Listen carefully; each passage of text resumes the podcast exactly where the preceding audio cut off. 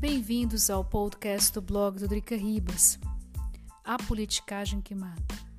Os últimos acontecimentos da nossa política indicam que teremos em 2022 a polarização Lula-Bolsonaro. A pergunta que fica é se é isso que queremos.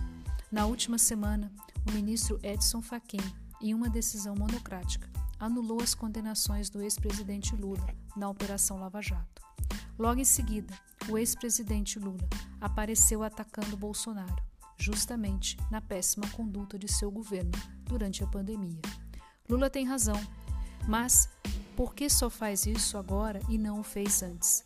Seguramente de olho na baixa popularidade do Bolsonaro e vislumbrando sua volta para o Palácio do Planalto em 2022.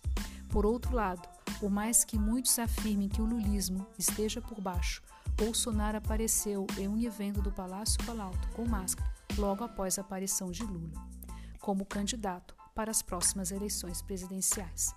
Também houve troca de ministros da Saúde. Pazuello sai, não necessariamente porque Bolsonaro resolveu apostar na ciência para controlar a pandemia.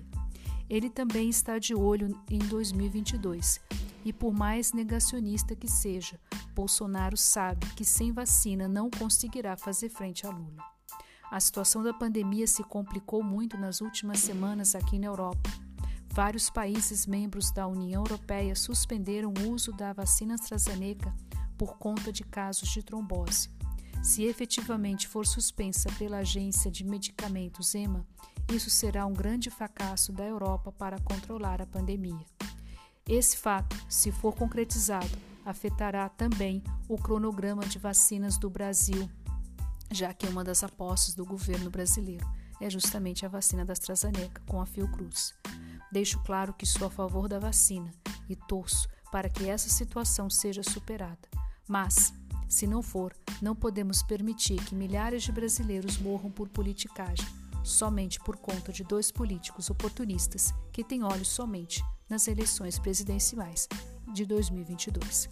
Esse foi mais um podcast do blog do Drica Ribas. Esse texto faz parte do meu diário eletrônico, o www.adrianasribasmaia.com.